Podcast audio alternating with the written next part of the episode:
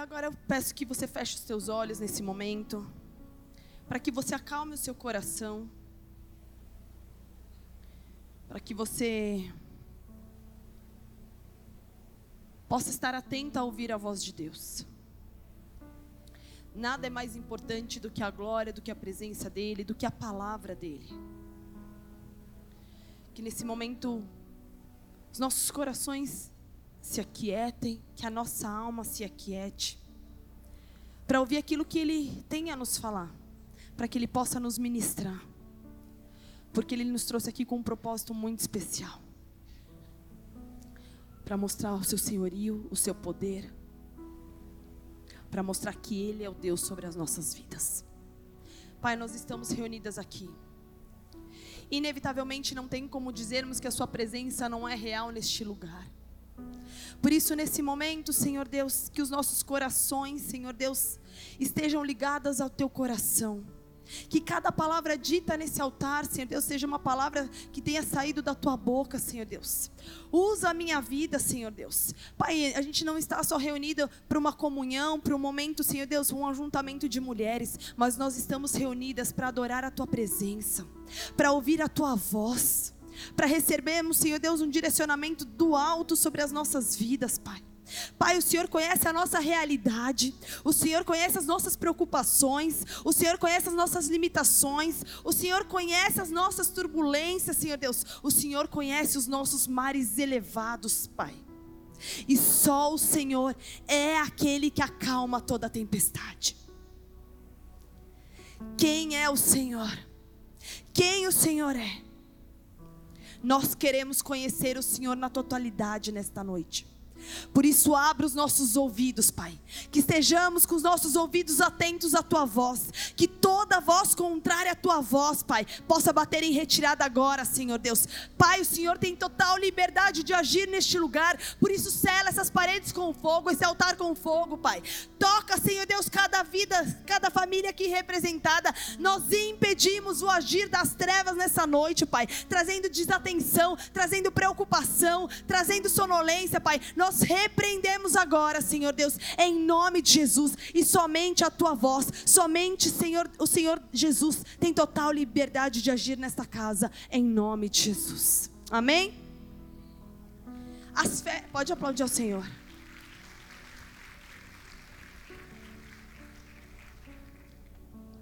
Férias chegando, né, para algumas mães. Glória a Deus ou não glória a Deus, nem sei o que dizermos, porque crianças em casa é uma bênção. Haja programação para fazer. Hoje eu já joguei futebol na sala de casa. Meus pais chegaram ontem para ir embora terça porque estavam com saudade das crianças. E a minha mãe foi jogar bola com meu filho e ela, e ela falou assim: Eu já tô com dor nas costas. Dois chutes que ela deu. Eu falei: Isso é a avó. Vó faz essas coisas. Depois você toma um remédio e fica boa. Mas tem que jogar bola. E eu pensando: Senhor, Hoje só é o primeiro dia das férias. Será que eu vou sobreviver a 15 dias? Mas férias é um momento abençoado. E para aquelas que têm o privilégio de poder ir à praia, agora estamos próximo à praia, né? Antes estávamos na capital do país, que a praia mais próxima era São Paulo, a 12, 14 horas de viagem, longe. Mas praia, um momento gostoso, que muitos amam ir à praia. Quantas gostam de ir na praia? Né? E você fica vendo o mar, fica vendo a imensidão da glória de Deus, pensando: meu Deus, é infinito. Esse, aonde esse mar vai parar? Não sei. Mas a gente fica contemplando a junção do céu com o mar, aquela imensidão de água. As crianças pegando todos os peixinhos que podem, bebendo toda a água que não devem, né? Aí no dia seguinte tem dor de barriga, mas dorme que é uma beleza. A praia cansa que é maravilhoso. Sim ou não? É bom ser criança, né? E eu confesso para vocês, eu gosto de praia. Porque férias para mim, tipo, não é inconcebível estar sentada lendo um livro num sítio, numa fazenda. Essa definitivamente não é a minha teoria de férias, porque eu sou agitada. Então, ir à praia é maravilhoso. A gente fica lá, as crianças correm, faz castelo, não faz castelo, vai no mar. Só que o meu marido, ele não gosta da praia. Na verdade, ele não gosta da areia da praia. Para ele, a praia devia ter cimento. ele gosta da água, mas o que ele não gosta é de sair da água e a areia grudar nele. Mas ele gosta dos esportes de areia. Vai entender. Entendeu? Tipo, ele gosta de jogar um beat tênis, ele gosta de jogar um frescobol, mas ele não gosta da areia da praia. Mas, entendeu? Somos em maioria, três contra um, então a gente consegue convencer ele a ir à praia. E quando eu era pequena, eu sempre ouvi da minha mãe: água no umbigo, sinal de perigo. Então, meus filhos vão para a água e eu falo para eles: água no umbigo, sinal de perigo. Eu não sou fã de água, gente. Desde pequena eu tenho um problema no ouvido, então eu nunca fiz natação, eu nunca mergulhei muito. Então eu já chego na praia assim: água no umbigo, sinal de perigo. Não, mas meu pai está me chamando para o fundo. Eu falei: não tá. E eu, Felipe, vem para cá, essas crianças estão muito longe. É água no umbigo. Vocês já ouviram esse ditado? Água no umbigo é sinal de perigo. Sim ou não? Porém, quando nós estamos numa embarcação, num navio, essa teoria cai por terra. Porque se dá ruim naquele navio, eu não quero nem pensar aonde nós vamos parar, aonde essa água chega. Então, quando uma vez nós viajamos de navio, eu só pensava assim: aonde ficam esses coletes de salva-vidas? Onde estão os coletes? Quando eu era pequena, que a gente ia naquelas bananas bolt, sabe? E eu, meu Deus, se eu cair, será que eu vou me afogar mesmo com o colete? Porque você vê que eu e a água, a gente não tem uma relação muito boa. Amo tomar banho, viu, gente? Mas na praia, eu penso, meu Deus. Porque eu sempre lembrei do ditado da minha mãe, que água no umbigo era sinal de perigo. Mas numa embarcação, o inesperado pode acontecer. Em alto mar, as tempestades representam um grande perigo para a tripulação. Você já imaginou, numa embarcação, qualquer onda mais forte eles já devem ficar com o radar ligado, porque a qualquer momento o perigo pode acontecer. O, o perigo pode chegar. E aí, sangue de Jesus tem poder. Em alto mar, as ondas podem chegar a dezenas de metros de altura e o vento pode ultrapassar os 100 quilômetros por hora. Imagina você lá no seu barquinho e vindo um grande furacão, uma grande tempestade. Uma tempestade é um fenômeno da natureza violento que pode vir acompanhado de ventos fortes, chuva, granizo, relâmpagos e raios. Só que na nossa vida, uma tempestade significa tempos de lutas, tempos de dores, necessidades, sofrimentos. Será que você chegou aqui nessa noite e você se vê diante de uma tempestade? Deus, mas eu acabei de sair de uma conferência em que eu estou debaixo da tua nuvem. E amém, nós estamos. Mas na segunda-feira, tudo vida normal. E as lutas vêm, as tempestades chegam. E como que eu e você nos comportamos diante das tempestades? Em primeiro lugar, eu quero te dizer: a tempestade tem prazo de duração curta. Uma tempestade não é longa, ela tem um tempo determinado, ela é curta. Então, se você está passando por uma grande tempestade, saiba, o fim dela está próximo, o fim dela vai chegar. Ela não é longa, ela não vai se prolongar, mas ela é curta. Porque quando nós estamos no meio da tempestade, que a gente olha para a direita, para a esquerda, você fala: Meu Deus, não vai acabar nunca. A gente não consegue ver o fim dela. Por quê? Porque tudo está deixando a gente doido. Os ventos são fortes, o mar é alto. Você fala, meu Deus, não vai acabar, não vai ter fim. Mas ela tem duração curta.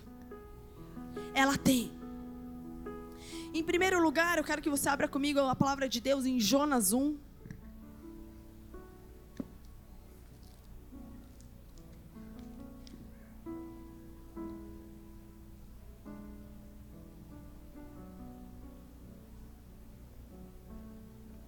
Jonas 1, versículo 1 diz assim: Ora, veio a palavra do Senhor a Jonas, filho de Amitai, dizendo: Levanta-te, vai à grande cidade de. A grande cidade de. Mais alto, a grande cidade de.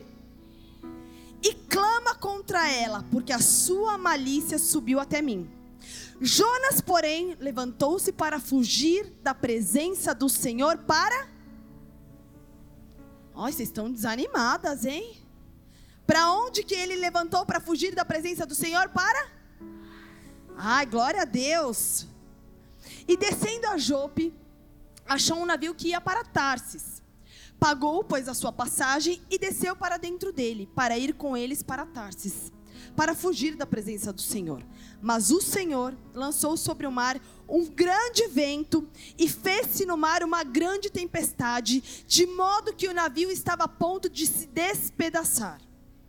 Então os marinheiros tiveram medo e clamavam cada um ao seu Deus e alijaram ao mar a carga que estava no navio para o aliviarem. Jonas, porém, Jonas, porém, desceu para o porão do navio e, tendo-se deitado, dormia profundamente no sono. Muito preocupado ele. O mestre do navio, pois, chegou-se a ele e disse: Que está fazendo que estás dormindo?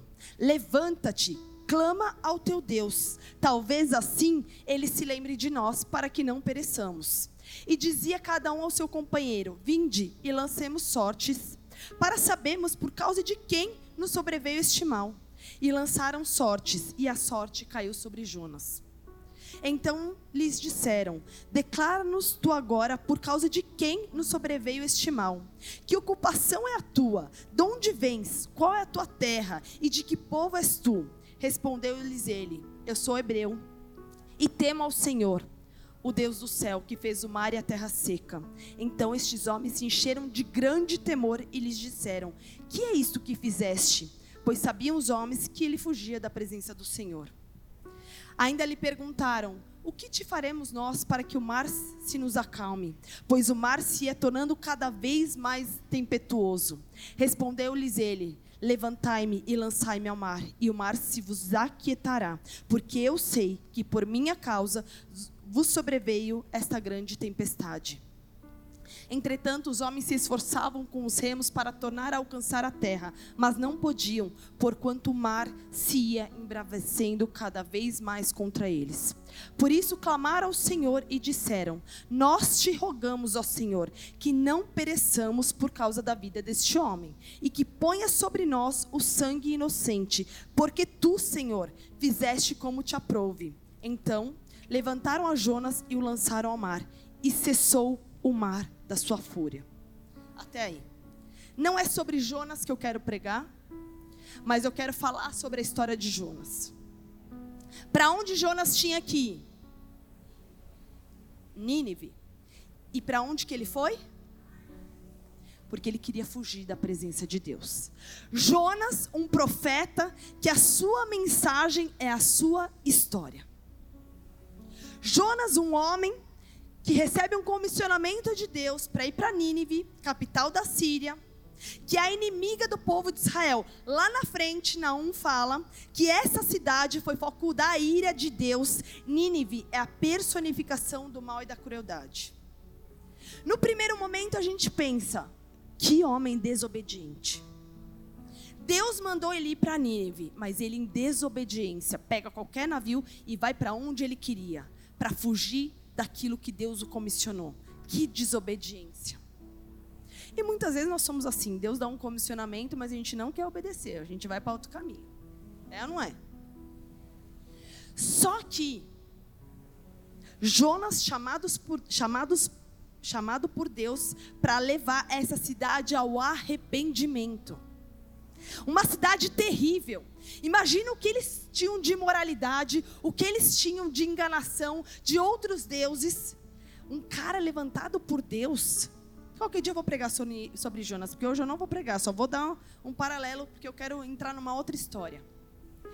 Um homem levantado por Deus para salvar uma, uma capital, para salvar uma cidade, para salvar pessoas.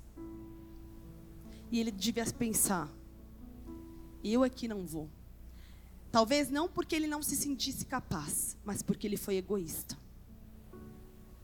Ele foge, ele não vai para onde Deus o mandou ir, sabe por quê? Por conta das suas preconcepções, por conta dos pré-julgamentos, porque ele determinou que eles não eram dignos de serem salvos. Ele não quis lá para que aquele povo não fosse levado ao arrependimento. Ele quis ser Deus na vida daquele povo. E quantas vezes, por conta dos nossos pré-julgamentos, por conta dos nossos achismos, por conta das nossas vontades, nós agimos como Jonas. A gente não vai para onde Deus nos quer. A gente vai aonde a gente quer, onde a gente sente que a nossa confiança, que a nossa opinião é melhor do que a de Deus. E agimos como Jonas.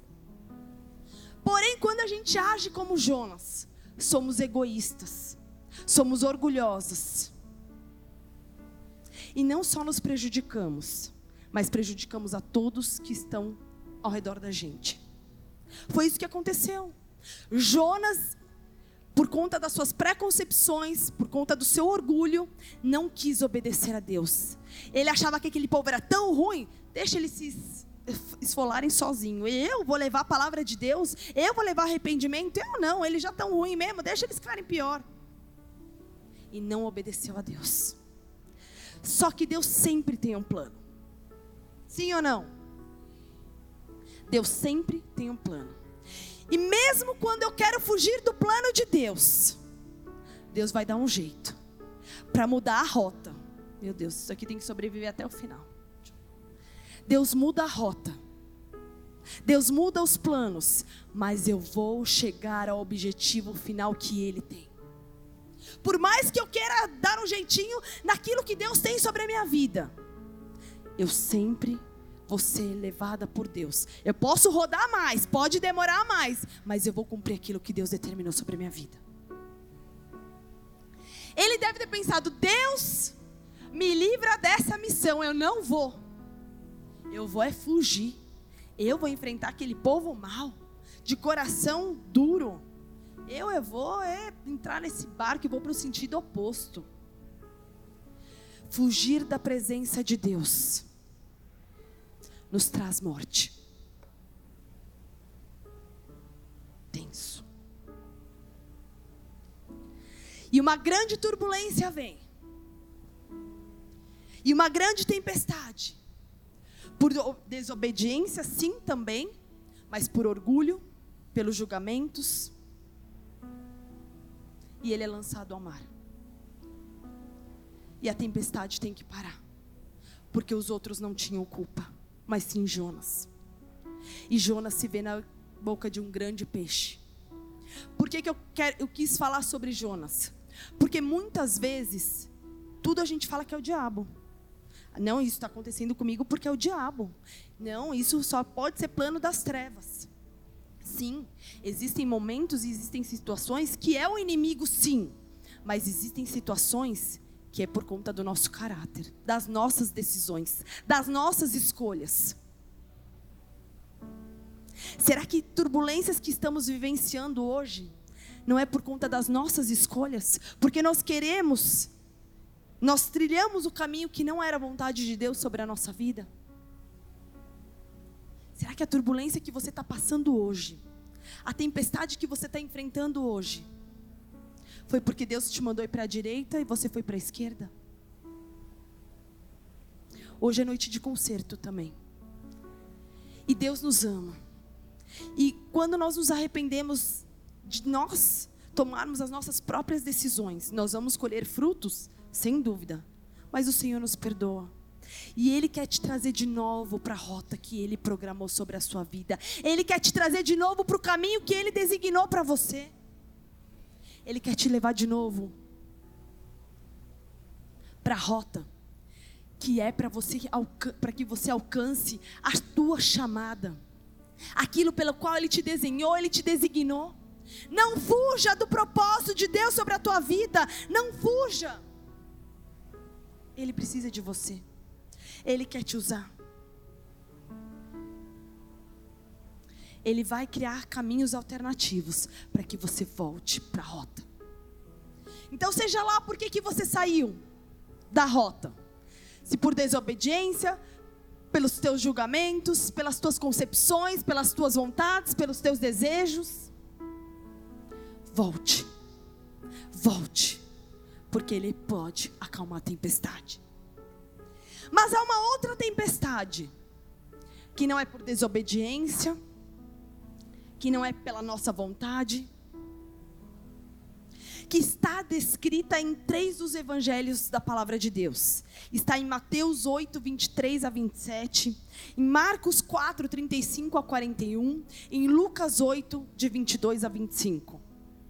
Eu vou ficar na, em Marcos 4, de 35 a 41.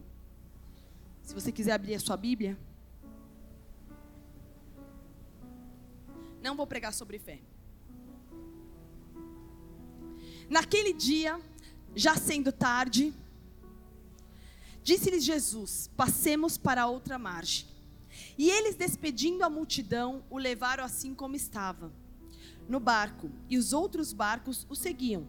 Ora, levantando-se grande temporal de vento, e as ondas se arremessavam contra o barco, de modo que o mesmo já estava a encher-se de água. E Jesus estava na popa, dormindo, sobre o travesseiro. E eles o despertaram e lhe disseram: Mestre, não te importa que pereçamos? E ele, despertando, repreendeu o vento e disse ao mar: Acalma-te, emudece. O vento se aquietou e fez-se grande bonança. Então lhes disse: Por que estáis assim tímidos? Como é que não tendes fé? E eles, possuídos de grande temor, diziam uns aos outros: Quem é este que até o vento e o mar lhe obedecem? Se a minha pregação tem um título, é: Quem é este que até o vento e o mar lhe obedecem? Quem é este? Jesus passa o dia ensinando a multidão curando, profetizando, manifestando o seu poder. Sem dúvida, ele devia estar cansado, moído. E eu até peguei umas, umas, não são gírias, que quando a gente está cansado, né, a gente normalmente fala tipo, tô morto como farofa, tô só o pó da rabiola. Hoje eu ouvi, só, a, tô, tô igual a capa do Batman. E você deve ter outras formas de dizer quando você está cansada. Estamos vindo de um batidão de conferências. E eu falei esses dias, meu, o caminhão desgovernado me atropelou. Porque era literalmente como eu estava me sentindo. Quando nós estamos cansados, passa o caminhão desgovernado e junto com ele vem tudo. Veio o pó da rabiola, veio morto como farofa e tantos outros termos que a gente usa. E Jesus era humano. Ele estava cansado.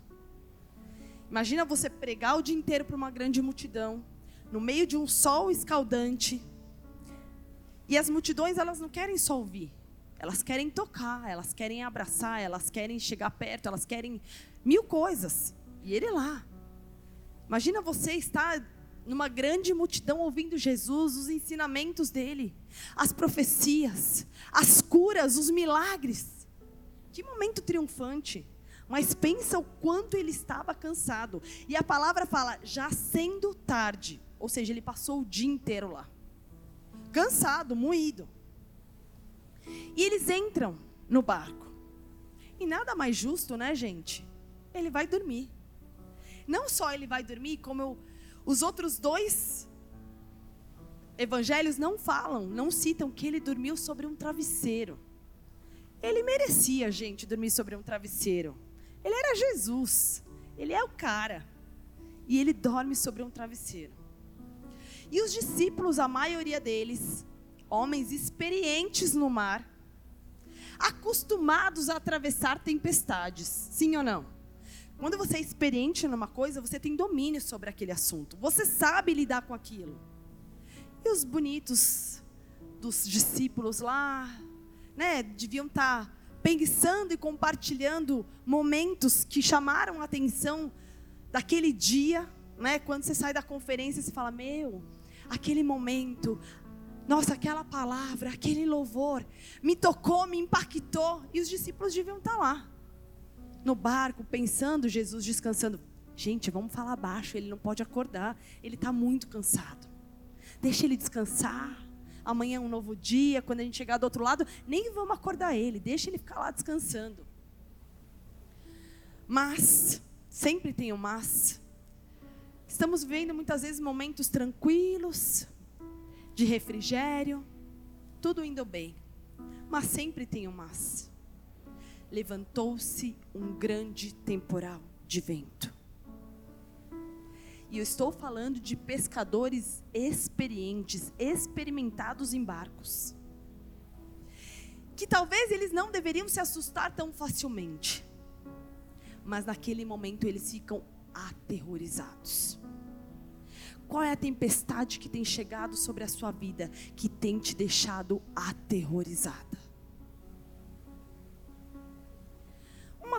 Né, uma chuvinha aqui, uma garoa ali, a gente vai dando conta. Mas quando chega uma tempestade, ela chega com os dois pés na porta, invadindo, que você fala: Meu Deus, onde foi que eu pisquei porque eu perdi o momento? Aquela tempestade foi aterrorizante. E Mateus descreve essa palavra tempestade, que do grego significa seismos, que ela é usada como terremoto. E essa palavra só é usada em outras duas ocasiões na vida de Jesus. Na hora da morte da cruz, em Mateus 27, 54, e na ressurreição, em Mateus 28, 2.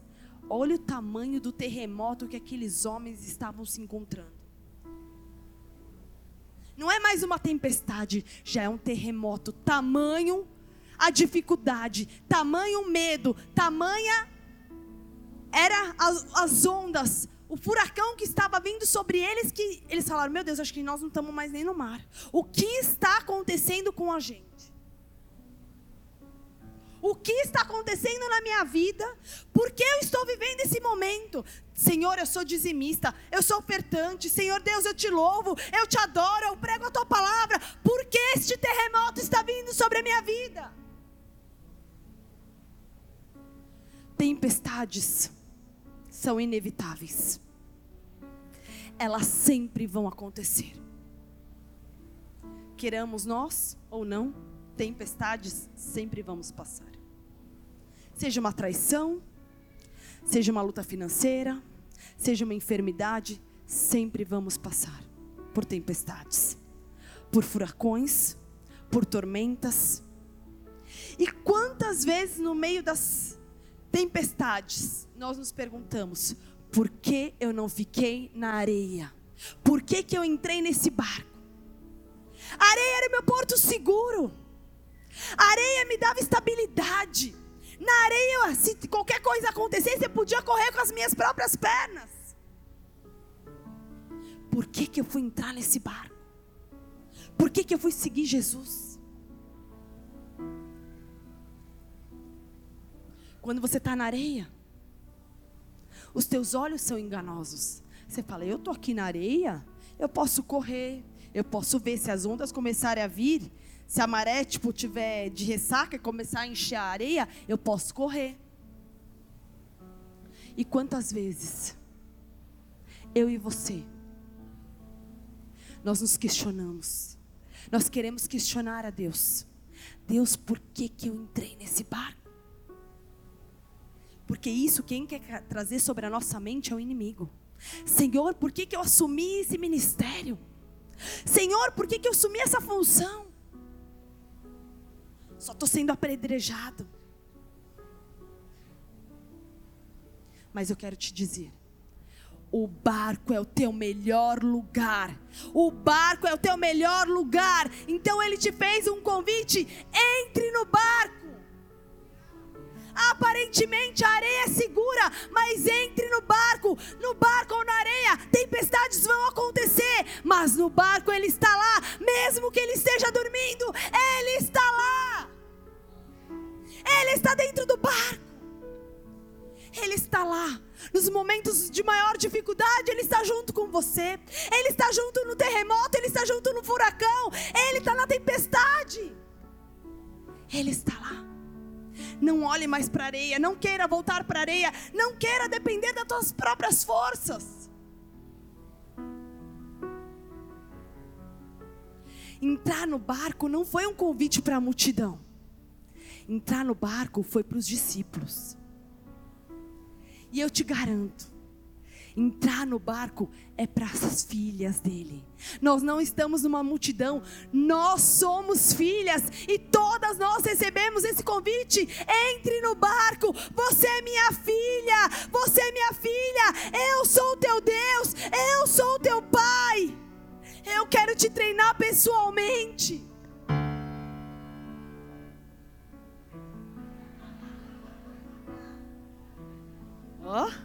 Vocês viram que até tem emoção. Entendeu? É com emoção. No barco, ele nos ensina face a face. No barco, nós aprendemos com os exemplos dele.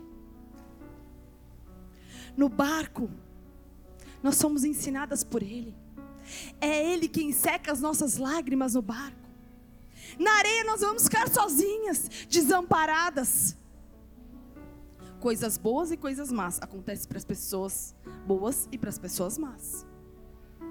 Como eu te falei, não tem como fugirmos das tempestades. Nós seremos aquelas que estarão dentro do barco, não mais na areia. Nós somos suas filhas que são treinadas por Ele, forjadas por Ele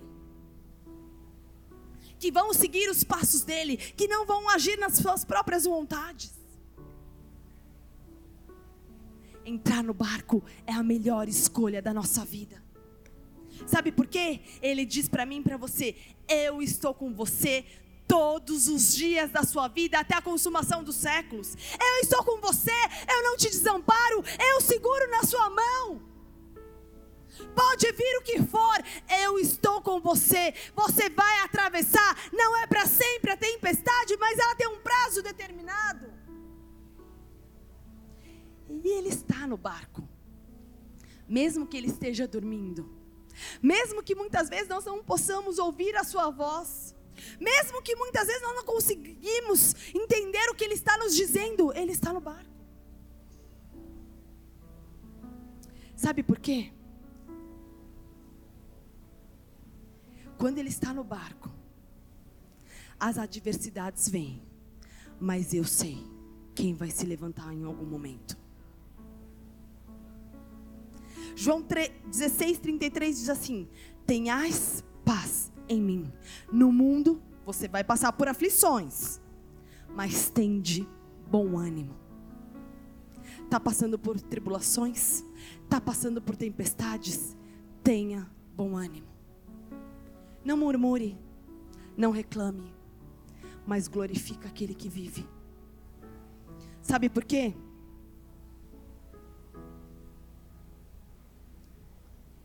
Tem uma música que diz assim: Que sustenta-me de pé, não vou perder a guerra. Te louvarei tentações. É mais que estratégia.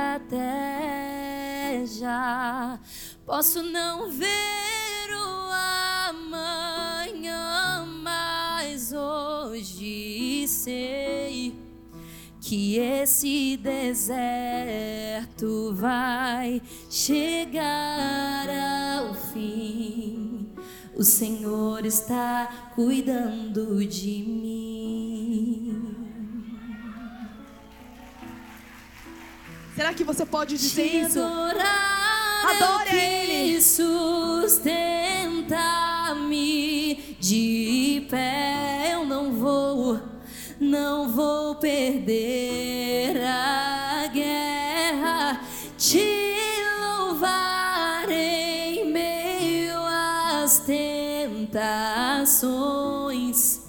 É mais que estratégia. Posso não ver o amanhã, mas hoje sei que esse deserto vai chegar ao fim o Senhor está cuidando de mim.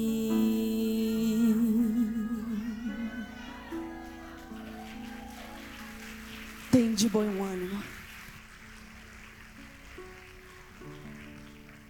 Tive que chamar a ajuda dos universitários, né, gente? Tempestades são imprevisíveis. Eu não posso saber com antecedência, eu não posso esperar. Às vezes Deus me manda alguns sinais,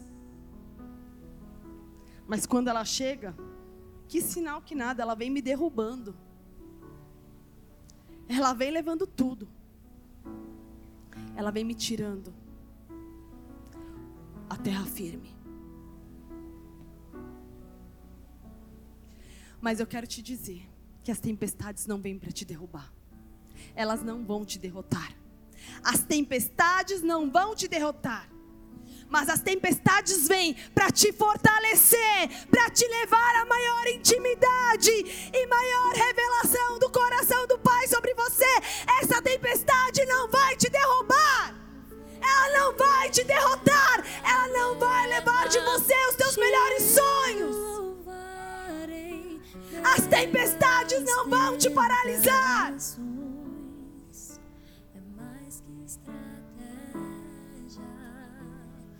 Posso não ver o amanhã, mas hoje sei que esse deserto vai chegar ao fim.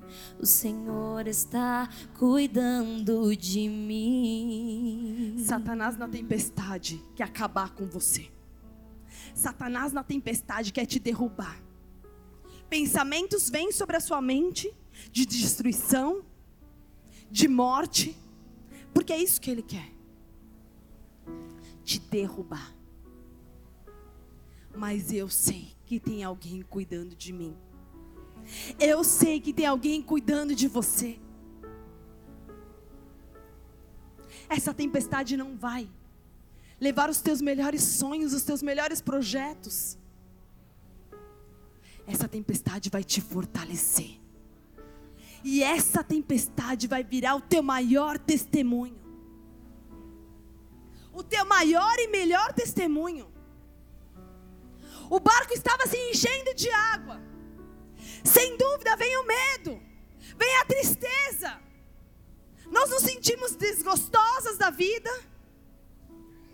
Vem um sentimento de infelicidade, de amargura de opressão, de aflição. Não temos mais perspectivas. O que nós podemos desejar? Senhor, me leva, porque eu vou continuar. E muitas mulheres ficam depressivas, ansiosas, E eu indico muitas mulheres para psicólogas, mas eu sei que Deus também é capaz de curar. Deus é capaz de fazer. Porque Ele tudo pode. Ele tudo pode. A morte não é o teu fim. A morte não é o teu fim. E precisa mulheres ouvir isso nessa noite. A morte não é o teu fim. A morte não é o teu fim.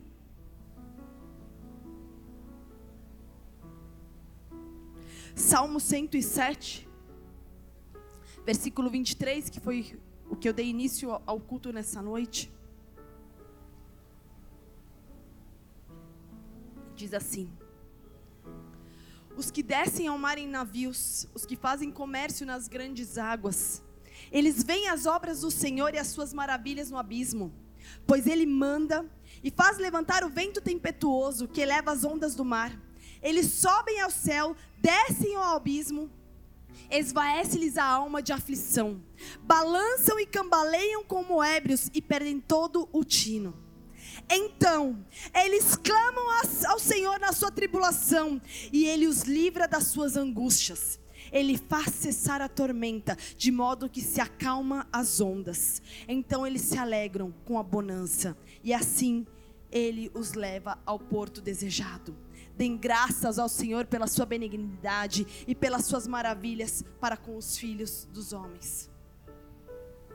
No versículo 20, 38 de Marcos 4, que é o nosso capítulo, Jesus estava na polpa dormindo sobre o travesseiro. E quando os discípulos despertam Jesus, eles dizem: Não te importa que morramos?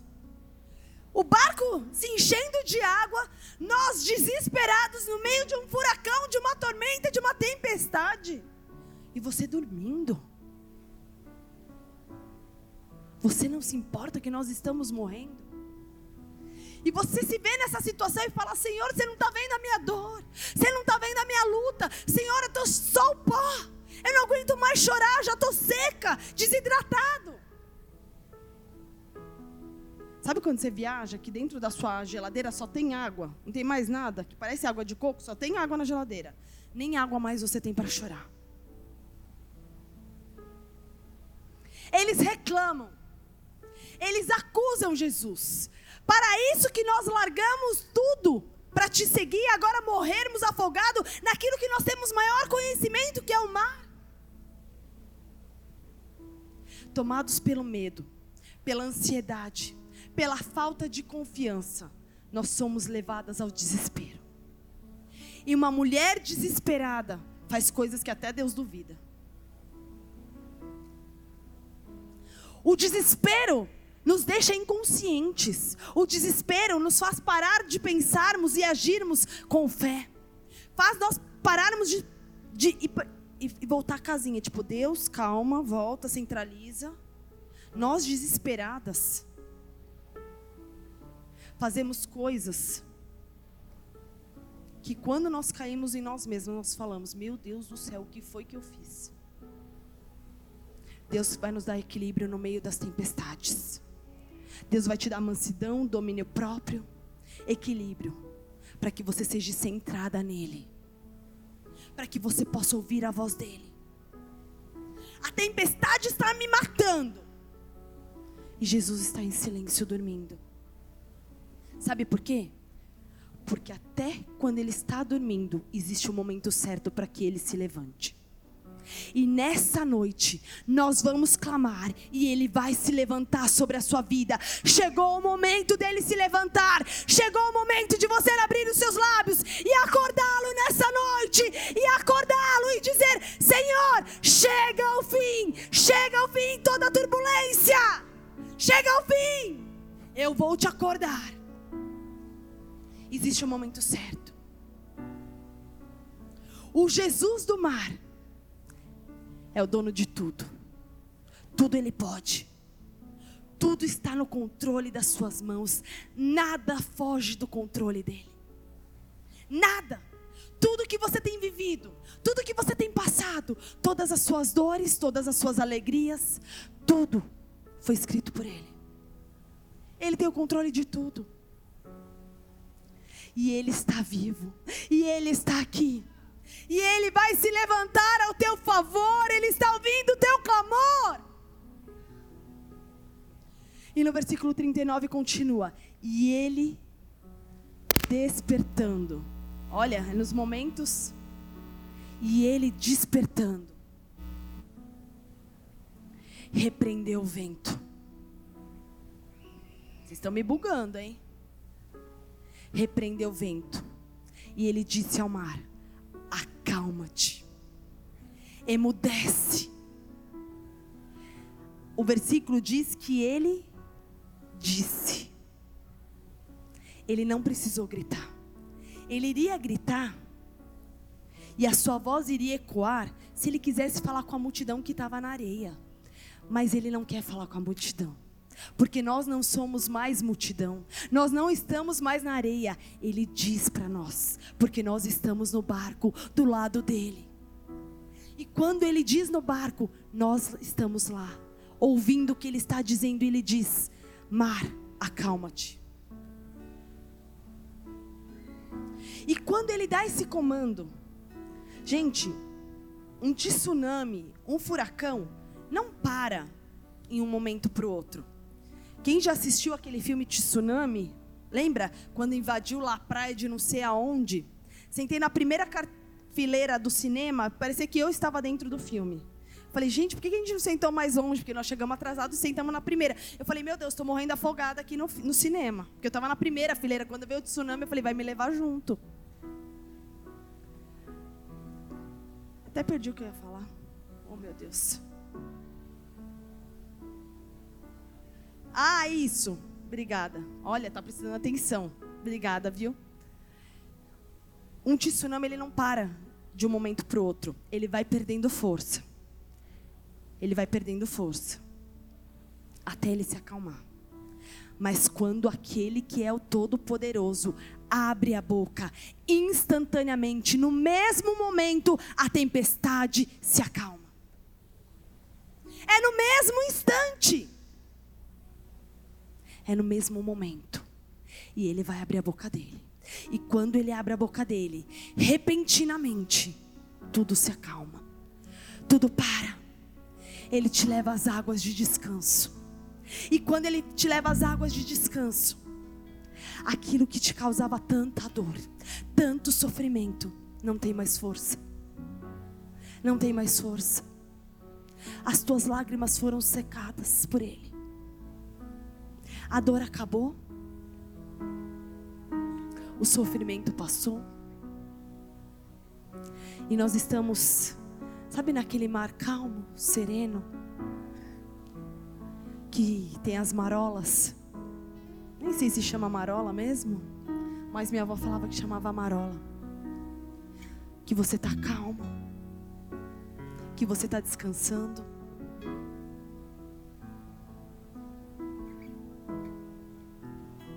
Tempestades estão perdendo força. As tempestades estão perdendo força sobre a sua vida. Quais eram as tempestades que queriam te derrubar, que queriam te matar? Elas estão perdendo força.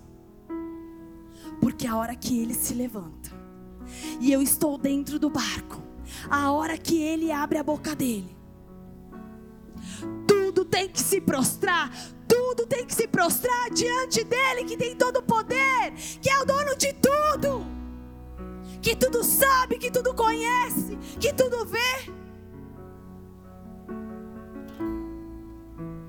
Tudo que estava te de, tentando te destruir, tudo que estava te apavorando, tudo que estava sendo usado para te testar. Quando ele abre a boca, tudo é batido em retirada da sua vida. Nada mais vai permanecer. Mas só vai vir alegria, só vai vir o regozijo, só vai vir a paz, só vai vir as promessas de Deus sobre você. Tenha fé novamente. Acione, ative a sua fé. No final do versículo 39, quando a chuva passa, o vento se aquieta, vem a bonança. E eu quero profetizar sobre a sua vida que este mês será um mês de bonança sobre você em todas as áreas da sua vida. Vem a calmaria, você vai se rega, você vai reganhar ânimo para a próxima estação. Vem sobre nós um novo ânimo, um novo vigor, um tempo de bonança, um tempo de bonança.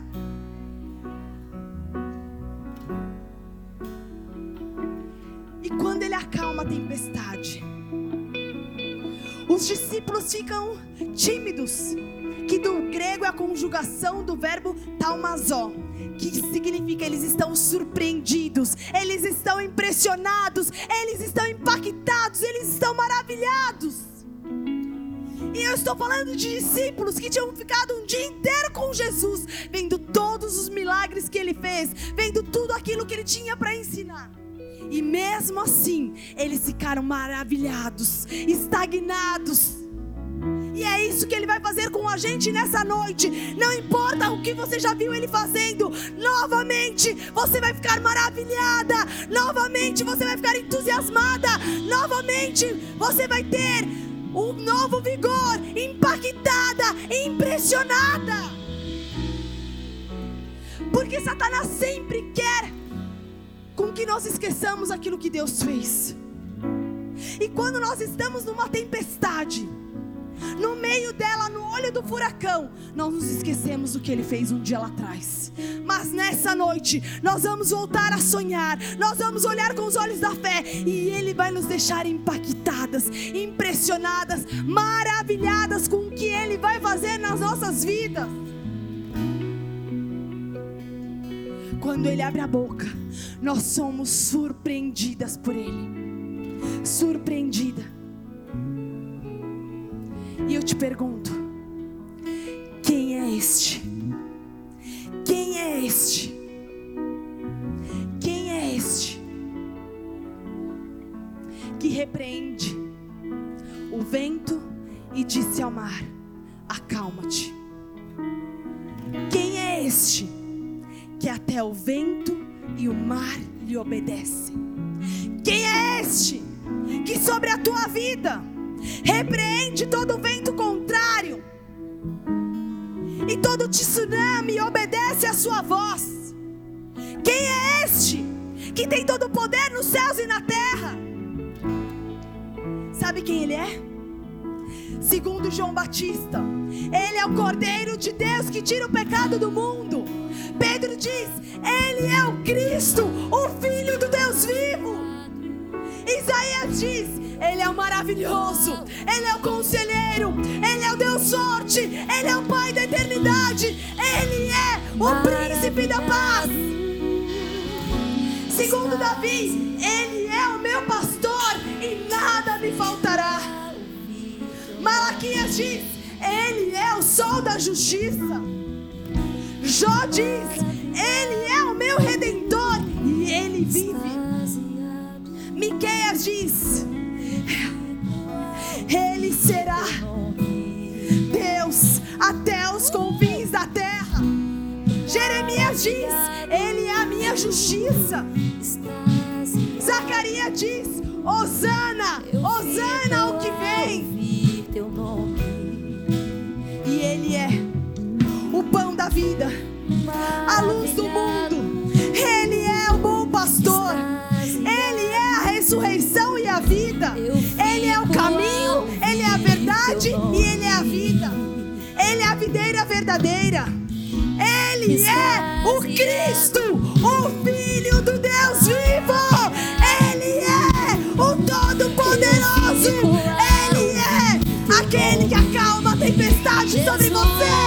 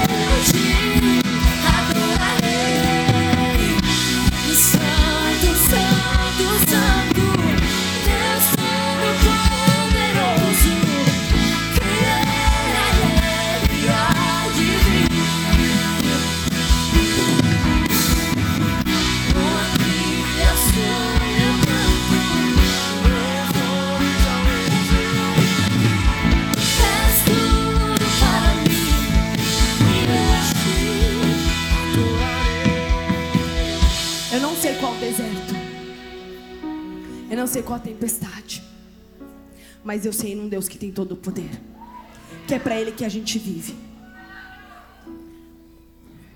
Se você chegou aqui nessa noite e você tinha alguma enfermidade, ou alguém da sua família tinha alguma enfermidade, você vai colocar a mão onde era a sua enfermidade, e nós vamos orar.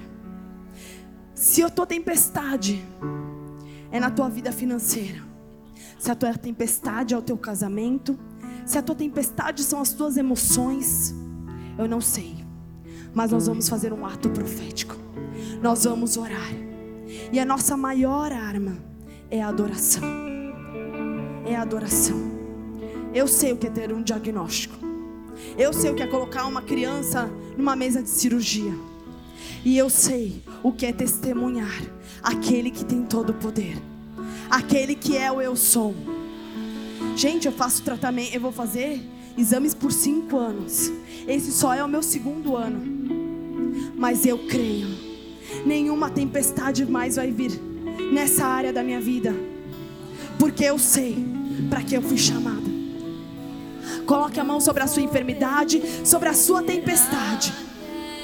Pai, em nome de Jesus, Senhor Deus, nós cremos no Senhor que tem todo o poder nos céus e na terra.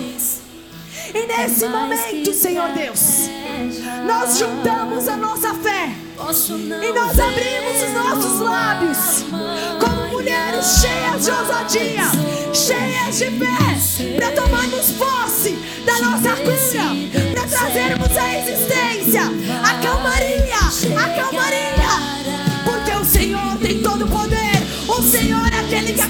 tempestade, o Senhor é aquele que repreende o mar, e nessa noite, nessa noite, nós, Senhor Deus, tomamos posse, Senhor Deus, da nossa bênção. Nós tomamos posse da nossa cura. Nós vamos surpreender a medicina. Nós vamos surpreender os médicos. Nós vamos surpreender todas as estatísticas humanas, todas as estatísticas do homem, porque nós tomamos posse. Nós tomamos posse daquilo que o Senhor prometeu sobre nós, porque nós sabemos, nós cremos em quem o Senhor é. Tu és, tu és, tu és, tu és o grande eu sou. Tu és o príncipe da paz.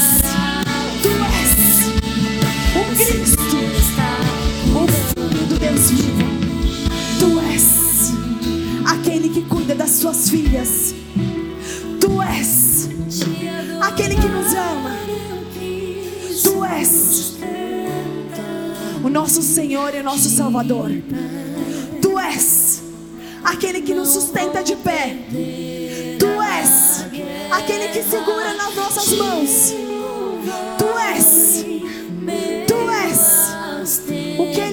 Você. O que Ele é para você. É mais que estratégia. Declare a Ele. Posso não ver o amanhã, mas hoje sei que esse deserto vai chegar ao fim. O Senhor está cuidando e te adorar. Adore,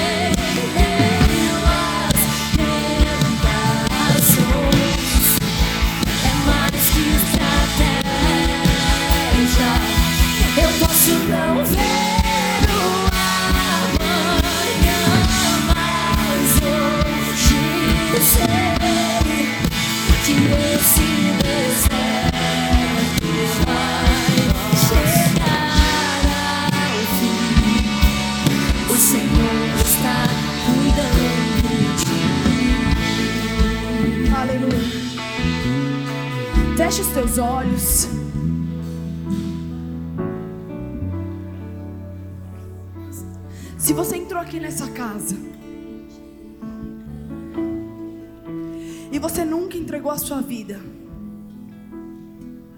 para esse Deus que tem todo o poder, para esse Deus que acalma a tempestade. Eu quero te fazer um convite nessa noite.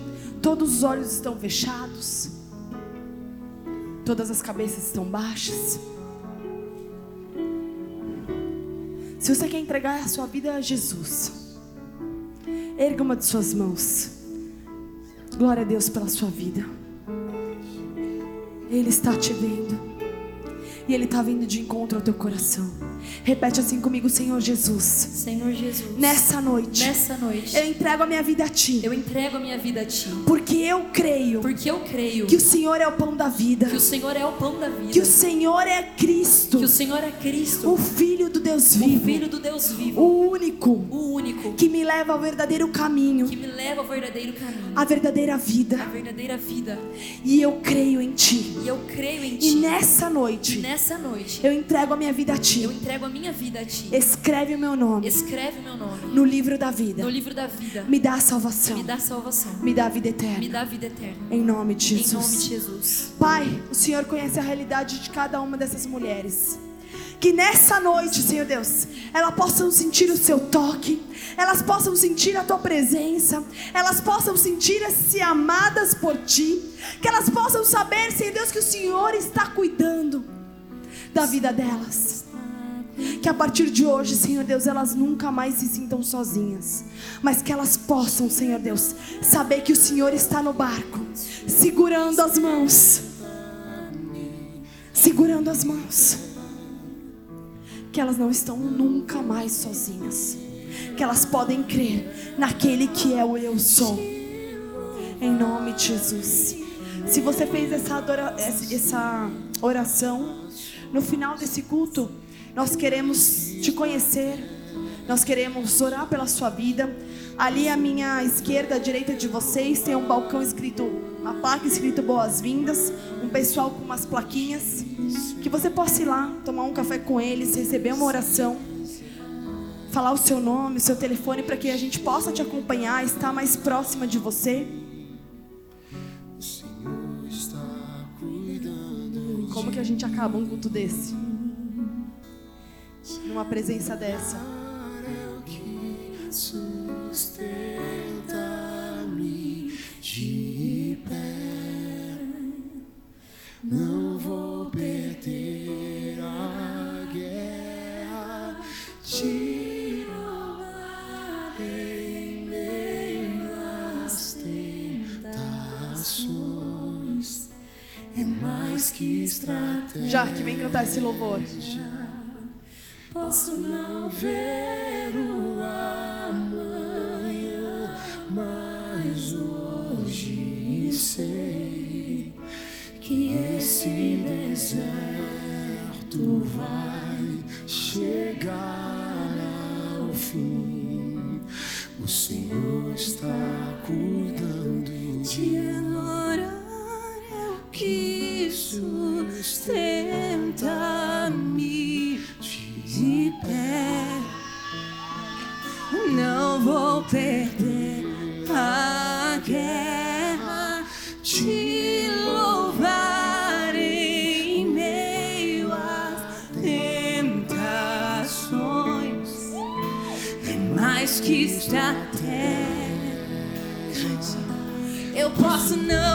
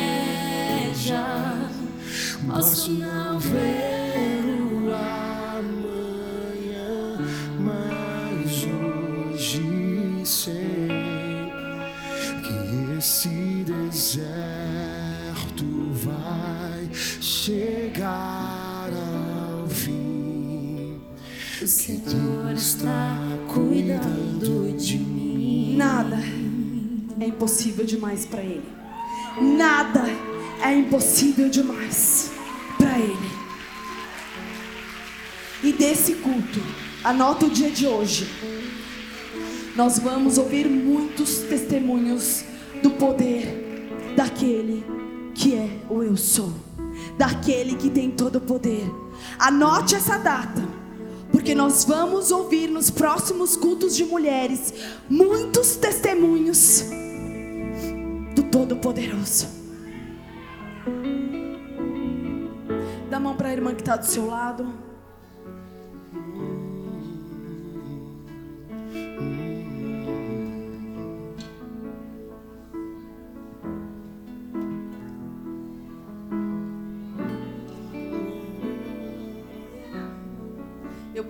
Acabar, mas eu não quero acabar. Mas nós vamos ter tempo ainda, tá? Quando a gente acabar esse culto, se o louvor puder ficar mais uns minutos adorando, vocês podem andar pelas feiras das empreendedoras, prestigiar o trabalho delas, amém? Ter tempo de comunhão com as irmãs. Sua vida nunca mais vai ser a mesma. As turbulências e as tempestades, você nunca mais vai passar da mesma maneira. Porque você sabe quem está no barco com você. Você sabe quem é o eu sou. Quem é este? Quem é este? Que acalma o mar e acala a tempestade. chegar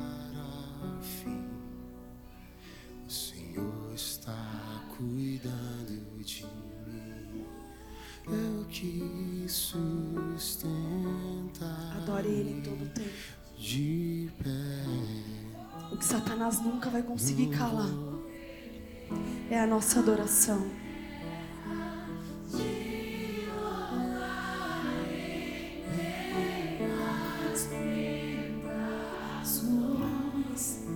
É mais que estratégia. Posso não ver